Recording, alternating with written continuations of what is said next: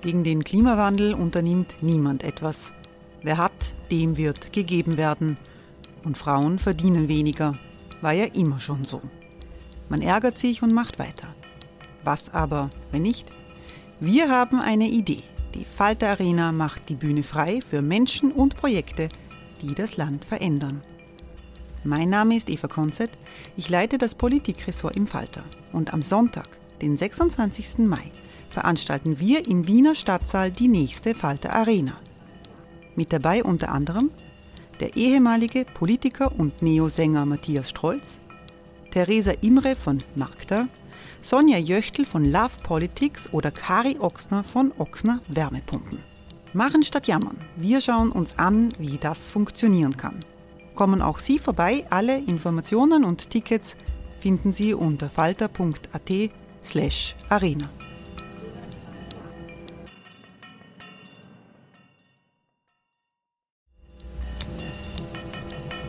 Falter-Podcasts werden durch Werbung unterstützt.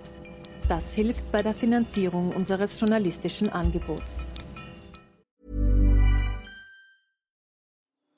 Die Erderhitzung ist kein Gefühl, aber mit vielen Gefühlen verbunden. Sorgen etwa oder Angst. Eine Veranstaltung gegen diese Ohnmacht ist Tipping Time, eine Klimakonferenz der Zivilgesellschaft. Von 9.5. bis 11.5. findet Tipping Time in Kooperation von Globe Art, Solektiv und Tangente St. Pölten statt und lädt ein zu Diskurs, Diskussionen und Workshops mit namhaften Vortragenden wie Nikolai Schulz und Friederike Otto. Weitere Informationen finden Sie auf www.tangentesanktpölten.at.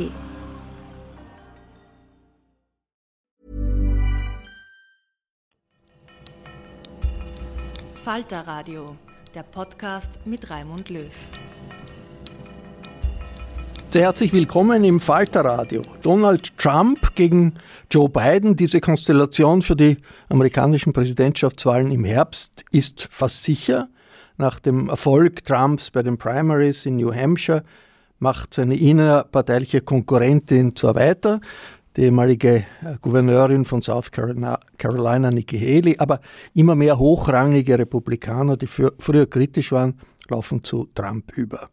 Der ehemalige Präsident agiert als rechtsextremer Populist, aber die große konservative Partei der Vereinigten Staaten, die Republikaner, hat er fest im Griff. Die Demokraten und damit dem linksliberalen Amerika äh, sind in der Situation, dass sie sich hinter Joe Biden sammeln. Der Präsident wirkt alt, er ist nicht wahnsinnig beliebt, aber gegen Republikaner unter Trump haben sich die Demokraten immer wieder ganz gut geschlagen. In Europa und anderen Teilen der Welt hat auf jeden Fall das große Zittern begonnen, was die Gefahr eines Comebacks von Trump bedeutet. Darüber sprechen wir in dieser Sendung. Ich begrüße sehr herzlich Hannelore Veit. Hallo. Hallo.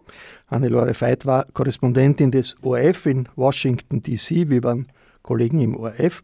Hannelore, du hast diesen Beginn des Vorwahlkampfes mit Iowa und New Hampshire in den USA verfolgt in den letzten Tagen. Dieser Eindruck, dass Trump wie eine Dampfwalze durchfährt äh, und eigentlich so gut wie der unvermeidliche Präsidentschaftskandidat der Republikaner ist, bestätigt sehr sich der, wenn man die Entwicklung im Land selbst verfolgt? Äh, ja, absolut. Also ich habe diese Woche noch in Erinnerung, Anfang dieser Woche gesprochen mit einem äh, Berater der, des Trump-Wahlkampfs und habe ihn gefragt, ja, äh, Trump in einem Jahr ist er als Präsident da und er hat gesagt, yes, unless there is an act of God. Also wenn nicht höhere Gewalt eingreift, dann haben wir Trump natürlich, kann in zehn Monaten Monaten sehr viel passieren. Das wissen wir vom letzten Wahlkampf, da ist die Pandemie ausgebrochen. Aber es sieht ganz danach aus, auf jeden Fall wird er der, Demokrat, der republikanische Kandidat sein. Ich habe mich jetzt äh, zwei, zwei Wochen lang wirklich äh, mit äh, Republikanern beschäftigt und bin ein bisschen der Frage nachgegangen, was macht denn Trump so attraktiv? Vor allem nicht nur in seiner Basiswählerschicht, die ja nicht viel mehr als 30 Prozent ausmacht, also die ungebildete weiße äh, Wählerschicht Sicht des, des Donald Trump, sondern auch die gebildeten äh, Republikaner oder republikanisch wählenden Amerikaner. Und äh, sie haben ja mehr oder weniger alle die gleichen Punkte genannt. Die Wirtschaft. Die Wirtschaft ist einmal das große Thema in, in Amerika und Donald Trump steht für Wirtschaft. Das war schon immer so, das war schon im letzten Wahlkampf so. Er, äh, die, die Wähler sehen ihn als den, der von Wirtschaft viel mehr versteht als Joe Biden. Und wir sind ja wieder bei Donald Trump gegen Joe Biden. Äh, America First, äh, ja, hat er gemacht. Joe Biden ist auch nicht sehr extrem von diesem Weg abgekommen. Äh, Donald Trump hat da einiges begonnen, was äh, Biden weitergeführt hat. Jobs zurück nach Amerika zum Beispiel, nur als ein Beispiel. Äh, Einwanderung, eines der Themen, das auch die Demokraten zum Krisenthema erklärt haben, weil da einfach sich sehr, sehr, sehr viel an der Grenze im Moment abspielt. Da kommen 300.000 äh, Einwanderer pro Monat und es ist wirklich Krisenmodus angesagt, was auch die Demokraten anerkennen. Äh, und äh, ich glaube, was aber sehr wichtig ist, ist der persönliche äh, Appeal von Donald Trump, den wir in Europa vielleicht gar nicht so sehen. Weil der Mann, wenn man zu seinen Rallyes geht, zu seinen Wahlkampfveranstaltungen, der Mann hat Charisma, er hat eine gewisse Art von Charme, die man mögen kann oder auch nicht mögen kann. Äh, er beleidigt zwar sehr gern, macht sich aber auch sehr viel lustig, unter anderem auch über sich selbst und ist, ist irgendwo witzig. Er ist ein Entertainer und ich glaube, das ist das, was man bei uns nicht so sieht. Er hat diesen Appeal für, diesen Appeal für seine Wähler, das macht ihn ähm, attraktiv als Person und Politikerpersönlichkeiten äh, sind nun einmal im Wahlkampf, in, bei den Wahlen, die Persönlichkeit der Politik, Politiker ist das, die sehr viel zählt, mit der man sehr viel punkten kann. Kann es sein, dass den Demokraten der Trump eigentlich ganz recht ist als Gegenspieler von Joe Biden, weil äh, sich Biden gegen andere Konkurrenten viel schwerer tun würde? Äh, ja, bis zu einem gewissen Grad. Da geht es um die äh, Wähler in der Mitte, die Independents in der Mitte. Nur hat äh, Biden wenig Charisma, kommt als alter Mann rüber. Wir wissen es alle, wir kennen ihn alle von seinen Auftritten. Und äh, Trump äh, hat wirklich etwas, was seine Wähler ähm, an ihm mögen. Und da kann, kann Biden nicht mithalten. Da hat der, der, Republikaner einen großen Drive. Ich freue mich sehr, dass der Historiker Mitchell Ash gekommen ist. Willkommen. Hallo. Mitchell Ash hat in Princeton unterrichtet, in Berkeley, in Jerusalem und er war Professor an der Universität Wien. Ebenfalls hier ist Falter-Herausgeber Armin Thurne. Hallo. Hallo. Armin Thurne hat eine spezielle Beziehung zu Amerika über seinen Aufenthalt in den USA als junger Student, hat er sogar ein Buch geschrieben. Die Republikanische Partei Mitchell Ash ist die große konservative Partei der amerikanischen Demokratie, hat viele Präsidenten äh, gestellt. Wie tief ist die Veränderung jetzt? Wird unter Trump die Republikanische Partei so etwas wie eine rechtsextreme Bewegung? Zunächst ein, ein, ein Wort zum Wort konservativ. Wie dieses Wort in Amerika gebraucht wird, hat wenig damit zu tun, wie Europäer das Wort verstehen konservativ würde eigentlich in Amerika heißen moderate Republikaner. Das heißt Leute, die meinen, Wandel er, erreicht man, also man hält die Dinge so, wie sie sind, indem man sie wandelt, aber moderat. So, dieser konservative Standpunkt ist aus der Republikanischen Partei so gut wie komplett entwichen. Äh, die, es gibt viele, die das, diese Sicht vertreten, aber die nennen sich nicht mehr Konservativen, weil die Konzer diejenigen, die sich konservativ nennen und viel eher rechtsradikal sein würden in Europa, sie als Rhinos nennen. Also das heißt Republican in Name Only, R-I-N-O, und ähm, denunzieren sie einfach nach allen Regeln der Kunst. Die Partei hat keine Einigkeit mehr, was das betrifft. Aber die armen Rhinos, also die moderaten Republikaner, haben nirgendwo hinzugehen. Das heißt, die, dass sie Demo für die Demokraten stimmen, werden sie nie öffentlich sagen, auch wenn sie es tun würden oder sogar getan haben äh, im Jahre 2020. Aber das werden sie nicht öffentlich sagen. Es gibt eine Gruppe, eine kleine Truppe von Anti-Trump oder Never Trump, so heißen sie Republikaner. Aber die sind, die sind am Rand. Die sind medial präsent, aber das war's schon. Aber hat trotzdem hat die Republikanische Partei durch diesen ganzen Prozess jetzt und auch jetzt durch die bevorstehende, äh, wenn man will, innerparteiliche Machtergreifung der Trumpisten verändert sie ihren Charakter. Ja, leider. Das muss man dazu sagen. Es, nicht überall, das ist ein Fleckerlteppich, wie die Österreicher sagen würden, wenn man die, Führer, die Führung der republikanischen Partei in den Bundesstaaten anschaut. In mehreren der Bundesstaaten sind Trumpisten äh, da, also die gewählten Führerinnen der Partei, aber nicht in allen.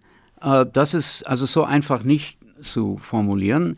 Ähm, es gibt immer noch Kräfte, die die traditionellen Standpunkte der Republikanischen Partei vertreten wollen und einige von ihnen sind auch leitend in einigen Bundesstaaten. Aber das ist nicht genug, um gegen dieses, diese Bewegung, wie Trump sie sehr gerne nennt, äh, anzukommen.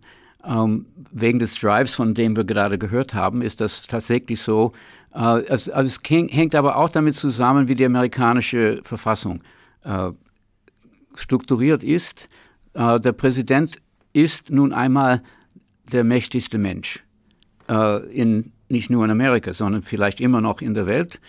Und das ist eine persönliche Wahl, auch wenn, auch wenn das Wahlsystem die Bundesstaaten viel sagen lässt, das sogenannte Electoral College, das, ist, das sind die, Herr, die, die Herrschaften, also Menschen, die wählen, tatsächlich wählen, aber ähm, die Abstimmung ist immer noch eins gegen eins. Und das, das macht die Persönlichkeit aus. Das ist aus, aus wichtigster Faktor. Und wie wir gerade gehört haben, hat Trump eben diese mediale Genie, die ihm zum Persönlichkeit werden lässt. Und Joe Biden war nie ein solcher Mensch äh, jemals gewesen. Aber ich möchte ganz kurz ein Wort äh, zu Dissens äh, melden, dagegen, dass er keine Charisma hätte. Wenn er vor ähm, Gewerkschaften spricht beispielsweise, was er vor ein paar Tagen getan hat bei United Auto Workers, kann er Der sich beiden, wirklich ja. aufraffen. Und da redet er plötzlich wie ein Vollblutpolitiker. Ähm, das passt. Leider Gottes ist, sind, sind nur 9 Prozent der arbeitenden Menschen in Amerika in Gewerkschaften. Und die Autoarbeitergewerkschaft hat sich jetzt gerade hinter, hinter beiden gestellt. Das gehört ja irgendwie zur Widerstandskraft der amerikanischen Demokratie, äh, dass äh, doch Trump nach der ersten äh, Präsidentschaft abserviert wurde. Aber Armin, du hast, wir haben immer wieder auch in der Zeit der Präsidentschaft von Trump diskutiert, Trumpismus ist das etwas wie der Faschismus unserer Zeit mit allen möglichen Veränderungen, die sich durch die Zeit ergeben. Aber die Bewegung jetzt ist nicht viel anders, ist eher noch radikaler geworden, oder? Ja, und, und ich, was mich dann fasziniert und auch abstößt, ist, dass, dass das sozusagen auch eine durch Medien getragene und begünstigte Entwicklung ist. Ne? Also diese, diese Entleerung, die, die Mitchell Ash gerade skizziert hat, diese politische Entleerung einer Partei und, und das Ersetzen von, von weltanschaulichen Überzeugungen, könnte man vielleicht sagen, dieser, dieser Rhinos, durch, durch den Trump, der nichts ist, als eigentlich ein, ein aufgeblasenes äh, Bild von sich. Ja? Und wenn man, wenn man es auf die, auf die Substanz überlegt, wie der reingekommen ist und was der eigentlich wollte, dann war das zwar auf der einen Seite politisch, aber auf der anderen Seite hat es auch ganz persönliche, ganz fiese, kleinliche Motive, wie es halt oft bei Diktatoren so oder potenziellen Diktatoren oder oder verführerischen politischen Menschen, sagen wir es mal so, ist. Ja? Also das, das ist in dem Sinn was gänzlich unpolitisches oder auch antipolitisches, indem es eben nur aufs, aufs, aufs Image, auf den Charme, auf die Verführungskraft abstellt und, und aber sozusagen das bekommt, was, was Medien eben brauchen, nämlich Reichweite und, und, und Faszination.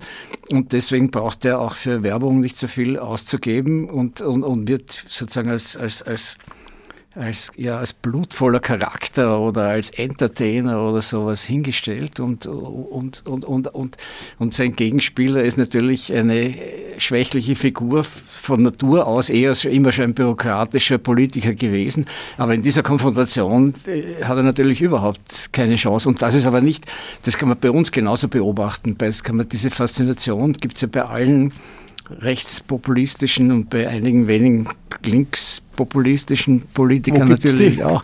Naja, jetzt im Moment sind sie gerade selten, nicht? aber, aber gab es auch schon. Ne? Hannelore. Ja, weil Sie von Medien gesprochen haben. Äh, ich glaube, ich habe das beobachtet äh, unter den letzten vier Jahren Obama, vier Jahre Trump und jetzt die Entwicklung der Medien total polarisiert auseinandergegangen. Es gibt fast nur mehr Schwarz-Weiß. Es gibt nichts mehr in der Mitte. Es gibt keine Argumente. Es wird nicht mehr mit Argumenten äh, äh argumentiert. Äh, es geht, äh, es, also unter Trump ganz besonders, pro-Trump oder anti-Trump und das spielt sich jetzt weiter. Es geht auch in diesem Wahlkampf weiter. Mir ist das äh, aufgefallen. Natürlich auf der rechten Seite haben Sie Fox News, ähm, Newsmax, was immer, die voll hinter Trump stehen und eben nur ihre Sicht der Dinge bringen. Auf der anderen Seite ist es genau dasselbe. Die Medien sind abgeglitten in eine Anti-Trump-Haltung, die sich zum Beispiel steigert äh, MSNBC, ein linker Fernsehsender. Rachel Maddow ist die äh, zentrale Figur dort, die sagt, okay, eine Rede Trumps übertragen wir nicht mehr ungefiltert. Das ist für mich auch kein Journalismus mehr. Journalismus hat schon sehr viel mit Argumenten zu tun und miteinander reden und dieses Miteinander reden ist verloren gegangen, nicht nur in Amerika, sondern auch bei uns zu einem großen Teil. Oh, Entschuldigung, das ist, das ist wirklich ein grundsätzliches Problem dieser Sache, nicht? Weil, weil diese Populisten nach, nach dem Muster Trumps ja genau diese diese Voraussetzung außer Kraft setzen, dass Demokratie im fairen Miteinanderreden besteht, weil sie eben nicht fair sind in, dem, in der Art, wie sie miteinander reden. Und deswegen hat man als Medium wirklich das Problem, lasse ich den jetzt seine Aufmerksamkeitsmasche abspulen. Ich kann mich erinnern, mit Hillary Clinton gab es einmal eine, eine Situation, da, da, da, war noch Bernie Sanders im Spiel. Da gab's, hielt Bernie Sanders eine Rede in einem Stadion mit 30.000 Leuten und die Fernsehstationen haben aber eine leere Bühne übertragen, wo, wo, wo man auf eine republikanische Auseinandersetzung mit Trump gewartet hat. Leere Bühne minutenlang, weil Warten auf Trump spannender war, als was Bernie sozusagen 30.000 Menschen zu sagen hatte. Also da, da, die setzen diese, diese Mechanismen außer Kraft. Also ich bin mir zum Beispiel nicht so sicher. Ich, halte Rachel Meadows für ein Unglück der, der, der Medienlandschaft, ja, wirklich weil die dieselben Mechanismen nur, nur repetiert. Ja. Aber irgendwie muss man als Medium auch versuchen, aus dem Spiel auszusteigen. Also ich bin ja nicht dafür, dass man Kickel-Interviews bringt, wenn der Kickel dort den Interviewer sozusagen nur zum Stichwortbringer degradiert und seine eigene Masche abspult. Ist ein Problem. Ja? Mit Schleisch. Ein, nur kurz dazu. Ich war früher ein täglicher Seher von MSNBC und bin dann ausgestiegen, weil das immer begonnen hat mit 16 Minuten Rage von Rachel Maddow. Und die war früher eine viel bessere Reporterin. Jetzt ist sie es nicht mehr und das ist ein großes Problem. Aber selbst in ihren besten Jahren hat Rachel Maddow nie so viele Seher bekommen als Fox News. Das muss man dazu sagen. Aber beide zusammen sind nicht einmal vier Millionen. Und die Wählerschaft der USA ist 150 Millionen. Also man muss das schon in Perspektive sehen. Die, diese in der Tat fragmentierte Mediengesellschaft, jetzt nicht nur polarisiert, sondern auch fragmentiert, äh, innerhalb der beiden Polen gibt es verschiedene äh, Blickwinkel, trifft auf ein Publikum, das auf magisches Denken getrimmt ist. Vielleicht von den Medien, aber vielleicht aus eigenem Wunsch, weil die Komplexität der Probleme so groß ist dass man sehr gerne äh, Rettung sucht in einfachen Formen, wie zum Beispiel die Mauerbauern. Das sollte das Problem der Einwanderung lösen. Das ist natürlich kompletter Schwachsinn, aber Trump verkauft das mit großem Erfolg. Wir tun das wieder, hat er jetzt schon gesagt, ähm, als würde das irgendwie ein Problem, eine Problemlösung sein. Die Demokraten wissen das, wissen besser, dass das keine Problemlösung ist, aber die haben keinen Slogan, der so tragfähig ist, dem entgegenzusetzen.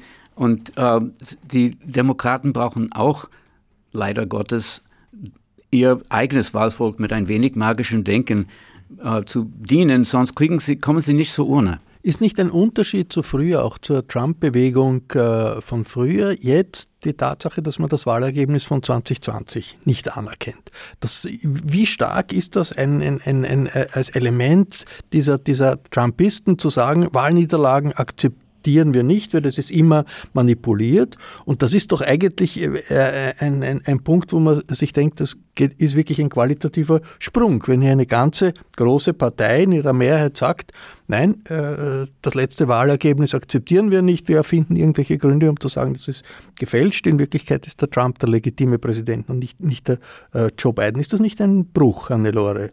Absolut, aber dieses Denken, also es ist für uns eigentlich unvorstellbar, dass die große Mehrheit der Republikaner glaubt, diese Wahl hat Donald Trump gewonnen. Das ist eine Frage, die ich immer wieder gestellt habe, auch wirklich gebildeten, republikanisch denkenden Amerikanern. Die Antwort darauf war, ja, aber schaut euch einmal an, was da passiert ist. Äh, das stimmt, die Pandemie ist ausgebrochen. Es hat plötzlich sehr viel mehr Briefwahlen gegeben. Es war nicht wirklich bis ins letzte Detail äh, durchorganisiert. Ich habe mich selbst gefragt, ich habe auch damals in Washington gelebt, habe einen, einen, einen, einen Briefwahlbogen bekommen, habe mir gedacht, naja, was passiert jetzt, wenn ich den einschicke? Zählt dann meine Stimme oder zählt sie nicht? Es gibt vermutlich Mechanismen, dass, äh, dass ich dann ausgefiltert werde. Ich, ich wollte es fast schon probieren, habe mich dann nicht getraut und mir gedacht, naja, äh, dann werde ich deportiert, weil dann kommen sie drauf, dass ich gewählt habe und eigentlich nicht wählen darf, weil ich keine amerikanische Staatsbürgerin bin. Äh, es ist schon irgendwo wie immer bei allem, was Trump ansticht, ein Körnchen Wahrheit dabei, nur eben dann maßlos übertrieben. Ich glaube wirklich, dass er selbst glaubt, äh, er hat die Wahl gewonnen. Wenn man sich das lang genug einredet, dann glaubt man das einfach selbst, habituelle Lügner. Und äh, er hat das auch so seinen äh, Wählern klargemacht. Wahl. Er hatte auch die meisten Besucher bei der, bei der Inaugurationszeremonie, ne? wie, wie, wir, wie, wir von, wie wir von Fotos wissen. Ja. Alternative Fakten. Jetzt ganz kurz dazu. Es, ist auch, es entspricht auch der klassischen Logik des Populismus, dass die eigenen Leute sich für das wahre Volk halten. Und genau diese Kluft, die sich tut zwischen diese Selbst, diesem Selbstbewusstsein der Leute in dieser sogenannten Bewegung und der Wirklichkeit ist die ganze Spannung eigentlich in einer solchen Situation. Ähm, das heißt, in Wahrheit, äh, es kommt auf die Demokraten an, wirklich die Leute zu den Urnen zu bringen und zu zeigen, nein, das wahre Volk stimmt nicht mit euch. Also man muss dazu sagen, 60 Prozent oder mehr der Republikaner geben an bei Umfragen, dass dass Trump die Wahlen 2020 gewonnen habe, aber die Republikaner insgesamt sind ein Drittel des Wahlvolkes. Man darf das nicht vergessen. Äh, Mitchell Ash, der Spiegel äh, titelt Diktator Trump diese Woche. Und das ist ja auch eine Diskussion, die es in den USA gibt. Will er, kann er den Weg zu einer Diktatur einschlagen, wenn er gewählt wird am 5. November? Cool fact a crocodile can't stick out its tongue. Also, you can get health insurance for a month or just under a year in some states. United Healthcare short term insurance plans, underwritten by Golden Rule Insurance Company, offer flexible, budget friendly coverage for you. Learn more at uh1.com. Hier hat die Verfassung, genauer gesagt die Verfassungsgesetzgebung, die Gesetzgebung, die sich an die Verfassung anschließt, in der Tat eine große Schwäche.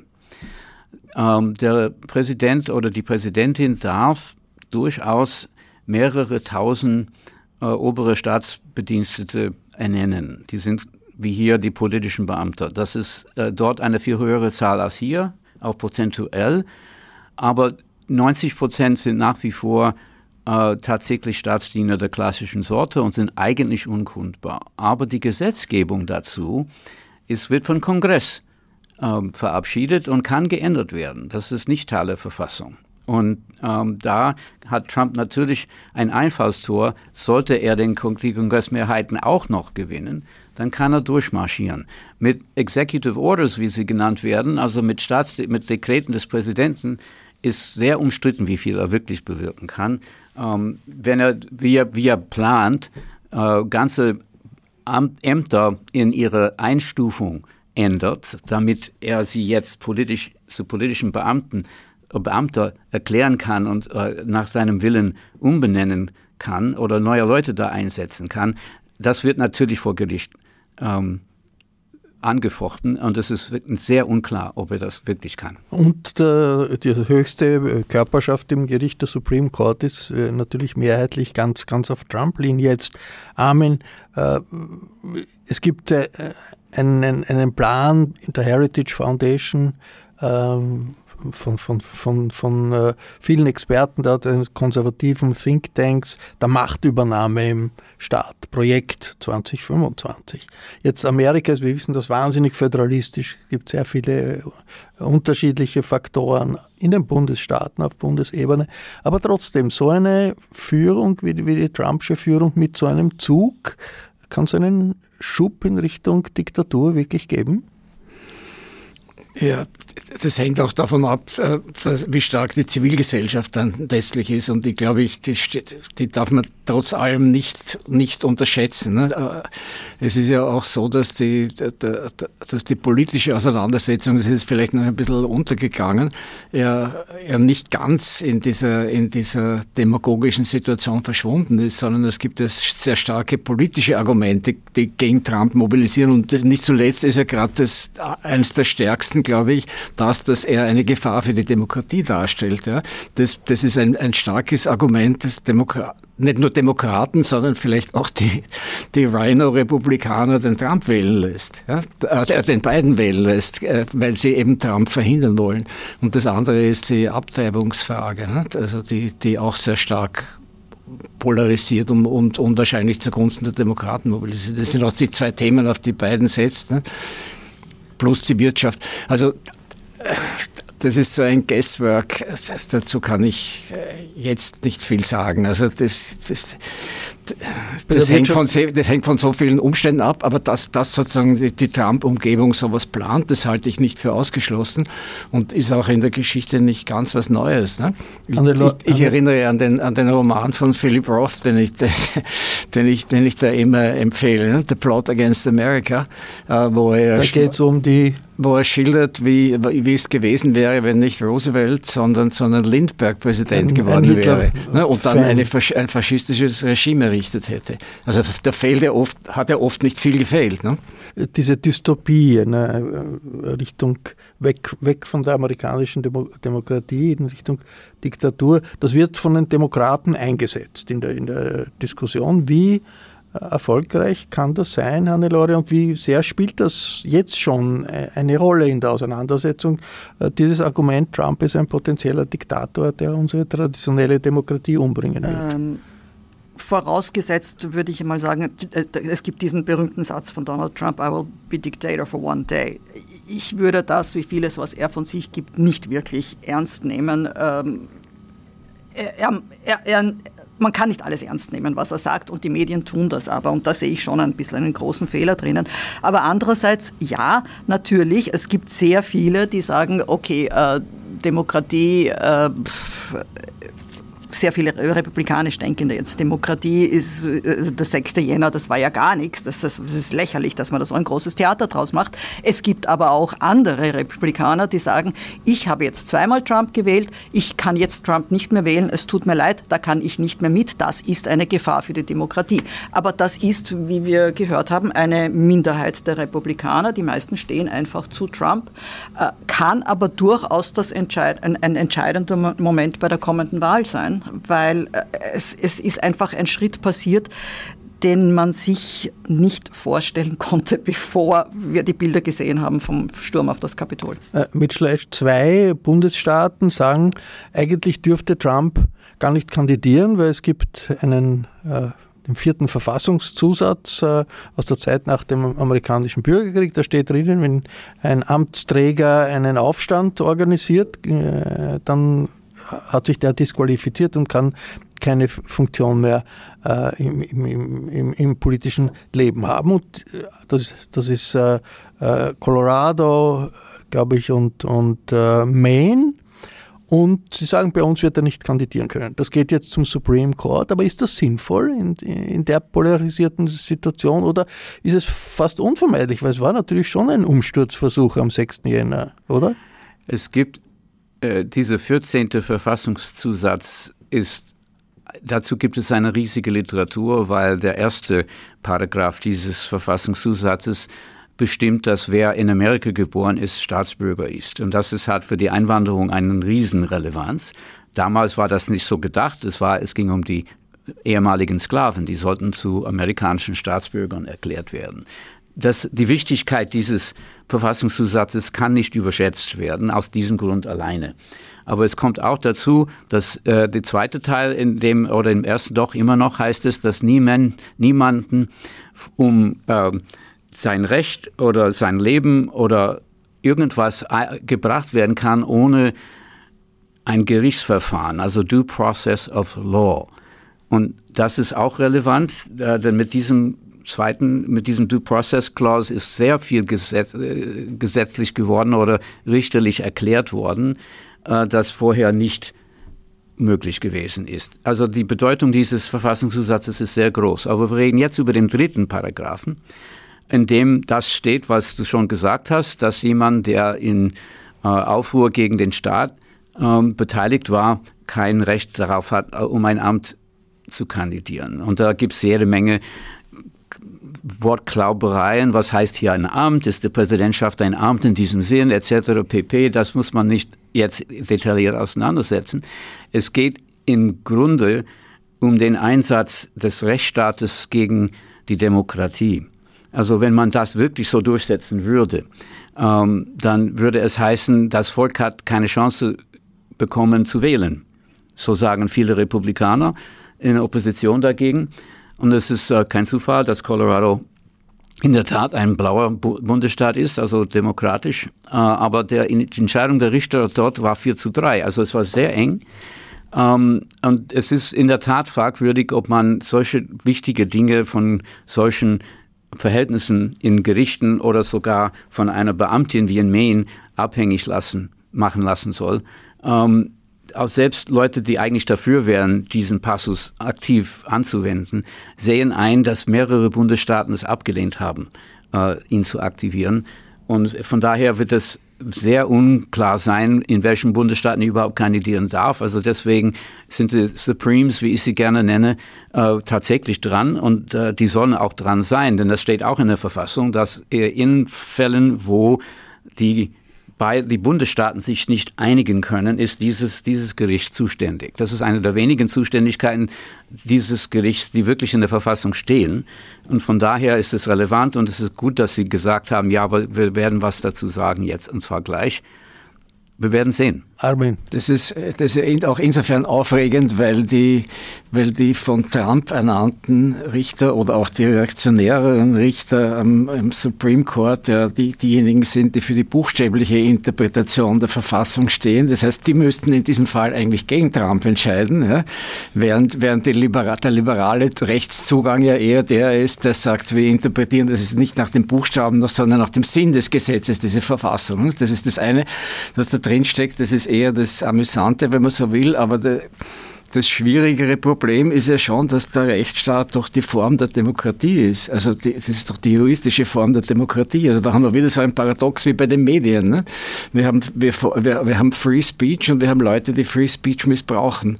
Und wir haben jetzt das erste Situation, dass Leute auf, dem, auf der formalen Erfüllung des Rechtsstaats beharren ja? und, äh, und andere, die aber den, die, formale Erfüllung des Rechtsstaats gegen den gegen die Demokratie in Stellung bringen. Das ist ganz schwierig und dasselbe Problem haben wir ja dann mit den Verbotsversuchen gegen, gegenüber rechtsextremen Parteien. Ne? Wo, wo zieht man da die Grenze und inwieweit ist es dann kontraproduktiv und machen solche Verbote dann äh, das Angebot noch umso attraktiver? Ich meine, Trump ist natürlich nicht Hitler, aber letztlich ist die Frage, in, einem, in einer Demokratie soll man Hitler äh, kandidieren lassen. Also wie, wie viel lässt die Demokratie gegen sich selbst zu und wie viel ist sie verpflichtet zuzulassen und wo ist, wo ist, wo ist die Linie, wo man sagt, das geht zu weit? Ja? Es ist ein gängiges Argument, dass man, man verwendet auch immer wieder die Analogie zur Weimarer Republik, die eine sehr liberale Verfassung besaß. Ähm, und der, man sagt, sie habe sich selber im Prinzip zugrunde gerichtet, indem sie eine Verfassung sich gab, in der der Präsident, der, Bund, der Präsident der Republik, in diesem Fall Hindenburg, ähm, weitgehende Mächte in Notfällen überließ. Ähm, man kann das behaupten, wenn man will, aber es gab natürlich viele andere Faktoren, die dazu geführt haben, dass Hindenburg so viel Macht bekam. Und die sollte man nicht außer Acht lassen. Denn wir sind jetzt in der Phase, wo genau diese Faktoren in Amerika eine Rolle spielen. Wer steht zum Rechtsstaat?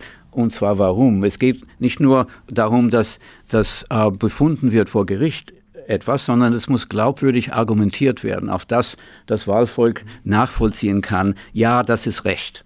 Und dass es nicht automatisch. Und es funktioniert wahnsinnig viel nicht zurzeit im, in der amerikanischen Demokratie. Und da sagt der Bob Kagan, ein, ein, konservativer Ideologe, ja, das ist eigentlich so ähnlich wie in der Weimarer Republik zurzeit. Die amerikanische Demokratie ist in einer Krise und darum ist es so gefährlich, die Situation. Es gibt allerdings nur zwei Parteien und nicht 23. Das soll man schon gleich dazu sagen, ja. Ja, aber es, es, gehört natürlich auch zum, zum Agieren Trumps dazu, dass er seine Prozesse dazu benutzt, nicht nur um Wahlwerbung zu machen, sondern auch um, um, um die Verfahrensweisen zu diskreditieren. Der, der, der, der, macht ja, der, der macht ja die Staatsanwältin in New York da in diesem Wirtschaftsprozess in einer Weise runter, wie das nie jemandem sonst gestartet wäre und auch den Richter und auch die Verfahren selber. Ne, der macht das, der zieht sozusagen den Rechtsstaat permanent ins Lächerliche auch ein mittleres Problem für einen demokratischen Politiker. Ne? Das ist richtig, aber das überzeugt natürlich nur seine Basis. Also die, äh, die Mehrheit der Amerikaner haben schon ein Verständnis von Fair Play. Und die wissen sehr genau, dass äh, genau solche, solches Gerede auch umgekehrt verwendbar wäre, wenn alle mitmachen würden.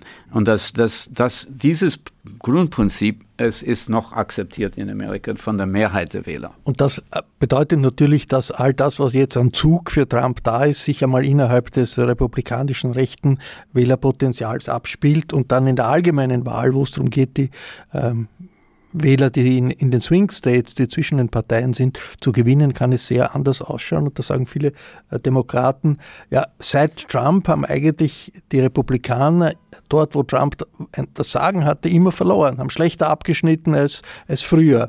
Und die demokratische Mehrheit wird eher abgestoßen sein durch diese, äh, durch diese, all, diese Facetten die Frauen, die Abtreibungsfrage spielt eine Rolle, hat vor zwei Jahren bei den Midterm Elections den Demokraten sehr geholfen. Jetzt ist sozusagen bei einer Präsidentschaftswahl, Hannelore, ist das, hat das noch diese, die, diese Sprengkraft und ist das noch ein Faktor, der äh, den Demokraten helfen kann, äh, ihre Basis zu mobilisieren? Es ist ein Faktor, aber ich glaube, es spielt nicht mehr die Rolle, die er gespielt hat bei den, bei den Midterms. Äh, es ist eigentlich, man, man hört sehr wenig davon vom Thema Abtreibung. Das ist nicht eines der Themen, das im Vordergrund steht, genauso wie das Thema, Thema Demokratie nicht wirklich eines der Themen ist, das, das äh, wirklich bei dieser Wahl im Vordergrund steht. Das spielt natürlich mit, läuft mit, äh, aber es geht wie bei jeder Wahl in erster Linie um äh, my Pocket. Was bleibt, was habe ich persönlich davon? Die Amerikaner sind nun mal ein Volk von kleinen Businessleuten äh, und denken in erster Linie an sich selbst, genauso wie Außenpolitik schon eine Rolle spielt, aber eine, eine geringe Rolle. Es geht in erster Linie darum, wie stehe ich da, äh, wie geht's mir persönlich, geht's mir nach vier Jahren Biden besser oder schlechter, wie ist es mir nach, nach vier Jahren Trump gegangen. Aber Abtreibung, ja, das wird von, ich habe mit sehr vielen republikanischen Frauen gesprochen, was ist mit Abtreibung, ähm, wie passt das zusammen, Frau für Trump. Die Antwort war eigentlich fast immer eine sehr legalistische, ähm, ja, das ist eigentlich ein Thema, das den obersten Gerichtshof nichts angeht, dass in, in Roe versus Wade nichts hätte nie vom, vom obersten Gerichtshof entschieden werden sollen, sondern das ist Sache des Volkes und das äh, ist äh, Sache der Bundesstaaten, wo wir selbst etwas zu sagen haben und nicht die obersten Richter, die das entscheiden sollen. Ein Argument, für das ich überhaupt nicht zugänglich bin, aber das ich immer wieder gehört habe. Äh, aber als allgemeines Wahlkampfthema würde ich meinen, ist es äh, nicht hochrangig. Es gibt ja die Republikaner, die möchten Anti-Abtreibungsgesetze auf äh, Bundesebene durchsetzen im, im, nächsten Kongress. Also es kann schon ein, ein politisches Thema auch sein, sein im Wahlkampf. Wirtschaft, äh, das kann die Wirtschaftssituation wird als, als schwierig empfunden wegen der Inflation vor allem. Aber die Arbeitslosigkeit ist niedrig und es gibt jetzt viele Daten, wo die Ökonomen sagen, das wird sich, es verbessert sich die amerikanische Wirtschaft und das wird sich möglicherweise bis zum Sommer äh, da auch in der Stimmung äh, niederschlagen. Wie äh, zuversichtlich können die Demokraten sein, dass sie das drehen zurzeit? Kann man das äh, aus jetziger Sicht äh, sagen, Mitchell Ash? Auch hier greift das magische Denken aber leider auf Seiten der Demokraten. Also die, die denken, es genügt, die Wirtschaftsdaten zu zitieren und das würde passen. Leider Gottes wählen Amerikaner nicht danach, ob die, Wirtschaft, die Inflationsrate nach zwei, fast zwei Prozent wieder heruntergekommen ist, weil sie das selber nicht verspüren. Die sagen einfach, wie ist es im, im Supermarkt, ja? Wie ist es am äh, der, der Zapfsäule bei Benzinpreis. Das sind die Preise, die ihnen etwas bedeuten. Und leider Gottes ist die Inflation da nicht so äh, stark heruntergekommen wie im Allgemeinen. Äh, das kann man, kann man lange debattieren, wieso nicht, ob das wirklich Gierflation war oder nicht. Das kann man lange debattieren, aber das ist nicht der Punkt. Die Leute schauen einfach nach den Ziffern, die sie kennen, die ihnen was bedeuten und wählen dementsprechend. Die Demokraten müssen hoffen, also apropos magisches Denken, die müssen hoffen, dass äh, das, was sie wirklich ganz gut äh, eingerichtet haben wirtschaftspolitisch, bei den Wählern vor November ankommt. Und das können sie jetzt nicht mehr steuern. Ganz kurz noch äh, zu den weltpolitischen Auswirkungen dieser Polarisierung jetzt mit Schlash. Die, äh, wir lesen, äh, es freut sich eigentlich äh, Putin sehr über diese Polarisierung, weil er hat immer einen speziellen Draht zu Trump gehabt und Trump zu ihm und äh, alles, was jetzt in der Ukraine passiert, läuft letztlich darauf hinaus, Putin wartet darauf, dass vielleicht Trump der nächste Präsident wird und dann wird er in kürzester Zeit sich durchsetzen können. Ähnlich im Nahen Osten. Netanyahu hofft offenbar darauf, also den, das nächste Jahr Biden durchsitzen zu können. Dann kommt Trump und dann spielt die Palästinenserfrage wieder keine Rolle. Wie sehr schwächt das Amerika als, als Weltmacht, als Supermacht, diese, äh, dieser Wahlkampf jetzt mit dieser Polarisierung auch in der internationalen Politik? die sich bezieht auf die internationale Politik? Es ist derzeit in der Tat viel davon die Rede, äh, aber ich weise darauf hin, dass die meisten Amerikaner erst im September eines Wahljahres überhaupt hinschauen. Ja, also das, was jetzt in den Zeitungen steht, interessieren nur die Junkies wie uns. Und das muss man wieder in Perspektive setzen. Ähm, wir wissen es noch nicht. Wir wissen es wirklich noch nicht, ob Trump eine echte Chance hat, gewählt zu werden. Ähm, deshalb habe ich sehr schlecht gestaunt, als eine bedeutende deutsche Tageszeitung gestern tituliert hat, ist Trump noch aufzuhalten, so als würde die allgemeine Bundeswahl anstehen. Das ist nicht der Fall. Es ist nur die Frage, ob er von der Nominierung der Republikanischen Partei aufzuhalten ist. Antwort nein. Und dann, so what? Ja, darum geht es ja gar nicht. Es geht um die allgemeinen Bundeswahlen im November. Und wer meint, jetzt schon zu wissen, wie sie ausgehen, irrt sich schlicht und einfach. Es ist nicht so einfach, wie man es sich gerne machen möchte. Und das ist für Leute wie Putin und Netanyahu eigentlich auch, das gilt für sie auch. Die wissen das auch. Äh, die sind klüger, als die Journalisten sie einstufen. Ähm, und die ahnen schon, dass es nicht wirklich vorhersagbar ist. Aber sie freuen sich sehr, dass so spekuliert wird, weil das sie höher im Kurs äh, werden lässt, aber ohne, ohne Verdienst. Amen. Ich glaube, man kann auch sicher, eines kann man sicher sagen, dass Trump der beste Gegenkandidat für Biden ist. Also Biden konnte nur hoffen, dass sich Trump durchsetzt, weil in den Umfragen schaut er gegen alle anderen schlechter aus als gegen Trump. Wie wert diese Umfragen sind, will ich lieber nicht sagen. Ja, es ist, wie ich, wie ich vorhin gesagt habe, äh, die, Aufmerksamkeit des Volkes ist noch nicht gegeben. Okay, und zum magischen Denken wollte ich auch noch was ergänzen, nur damit es in der Diskussion nicht ungesagt bleibt. Also wir haben eine ganz andere Mediensituation auch in den USA, weil Social Media natürlich bei den Wahlen eine ganz andere Rolle spielen, auch ganz, an, hm, auch ganz andere Desinformationsmöglichkeiten bieten, wie wir von den letzten Wahlen wissen. Auch das ist, äh, ist alles ein großer Unsicherheitsfaktor. Und ich, ich würde auch sagen, also Vorsicht bei Prognosen, aber, aber jedenfalls ist es für die Europäer doch ein interessanter Impuls, mal darüber nachzudenken, was in solchen Fällen äh, eintritt, weil man sich nicht mehr auf den Weltpolizisten verlassen kann, äh, sondern gerade in solchen äh, Dingen wie dem Ukraine-Konflikt auch eine eigene Verantwortung zu übernehmen hat. Hannelore Veit, dass, dass Trump die NATO nicht mag, das ist bekannt, dass ihm äh, am Bündnis mit den Europäern nichts liegt, ist auch bekannt, aber das hat doch eine, ist doch eine große Tradition, die Verbindung zwischen Amerika und, und Europa, die transatlantische Dimension.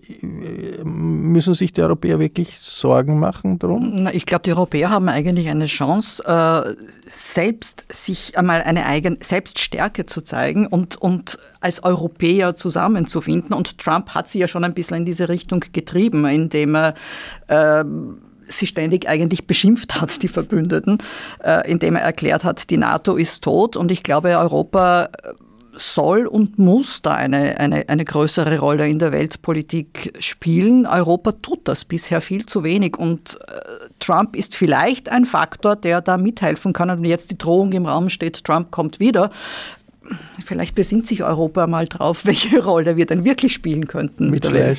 Ich füge nur kurz hinzu, äh, dass ein gewisser Präsident Frankreichs auch die NATO für Hirntod erklärt hat. ja. Der hat es dann zurückgenommen, aber der hat es gesagt, das geht nicht ja. bald wieder weg. Ja. Ähm, da ist auch was dran und man muss die NATO wirklich mit Leben äh, erfüllen und nicht dauernd darauf warten, was die Amerikaner sagen. Das ist, das sehe ich genauso wie Sie.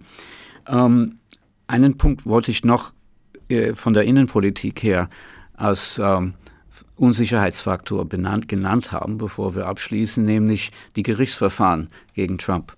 Es sind 91 an der Zahl insgesamt, wenn man alle Teile von Einzelanklagen zählt. Ähm, und es ist überhaupt nicht klar, ob irgendeiner dieser Gerichtsverfahren vor dem Wahltermin überhaupt an beginnen kann, äh, weil Trump und seine Mannen seit jeher, auch in seiner Zeit als Geschäftsmann kannte er diese Taktik, auf, auf ähm, Verzögerung und Ablenkung äh, gesetzt hat. Und das macht er jetzt auch, und zwar voller Pulle. Äh, er nimmt nur Anwälte, die bereit sind, so vorzugehen, weil das seine Masche schon immer war. Äh, deny, delay, distract äh, war immer schon seine Devise. Und mit Delay kommt er ganz gut weiter, weil faires Verfahren Grundprinzip des amerikanischen Rechtes ist. Und äh, deshalb irren sich die, an, die, äh, die Gerichte nicht unbedingt auf der Seite des schnellen Verfahrens, sondern sie wollen erstmal die ganzen Argumente gehört haben. Und für jeden Antrag geht es weit oben. Und das, das dauert. Und von daher äh, kann es sein, dass Trump tatsächlich äh, es schafft, dass äh, nicht einmal der Hauptverfahren, das Hauptverfahren gegen ihn, also wegen Wahlfälschung in Atlanta oder äh, wegen des 6. Januar, Jänner, äh, äh, vor Gericht steht, bevor es zu spät ist. Nicht ausgeschlossen ist natürlich doch, dass es doch eines der Verfahren beginnt, sogar ein, ein Urteil ist, ist nicht ausgeschlossen. Nicht ausgeschlossen, aber es wird immer unwahrscheinlicher. Nicht die Nerven verlieren, das ist wahrscheinlich eine ganz gute Devise für dieses amerikanische Wahljahr. Das war's für heute. Ich bedanke mich sehr herzlich für die muntere äh, Diskussion. Ich verabschiede mich von allen, die uns auf UKW zuhören. Gedanken und Analysen zur internationalen Politik gibt es regelmäßig im Falter. Ich empfehle ein Abonnement des Falter. Alle Informationen gibt es im Internet unter der Adresse abo.falter.at. Ursula Winterauer hat die Signation gestaltet. Miriam Hübel betreut die Audiotechnik für diese Sendung. Danke Miriam. Ich verabschiede mich bis zur nächsten Folge. Sie hörten das Falterradio, den Podcast mit Raimund Löw.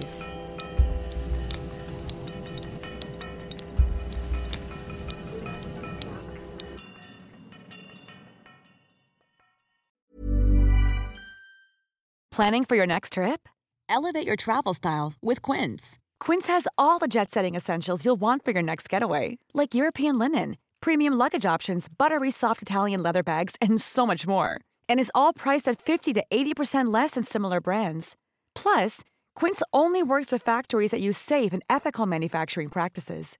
Pack your bags with high-quality essentials you'll be wearing for vacations to come with Quince. Go to quince.com/pack for free shipping and 365-day returns. This message comes from BOF sponsor eBay. You'll know real when you get it. It'll say eBay authenticity guarantee and you'll feel it. Maybe it's a head turning handbag, a watch that says it all, jewelry that makes you look like the gem, or sneakers and streetwear so fresh every step feels fly. eBay gets it. So look for the blue check mark next to that thing you love and be confident that every inch, stitch, sole, and logo is checked by experts. With eBay Authenticity Guarantee, you can trust that feeling of real is always in reach. Ensure your next purchase is the real deal. Visit eBay.com for terms.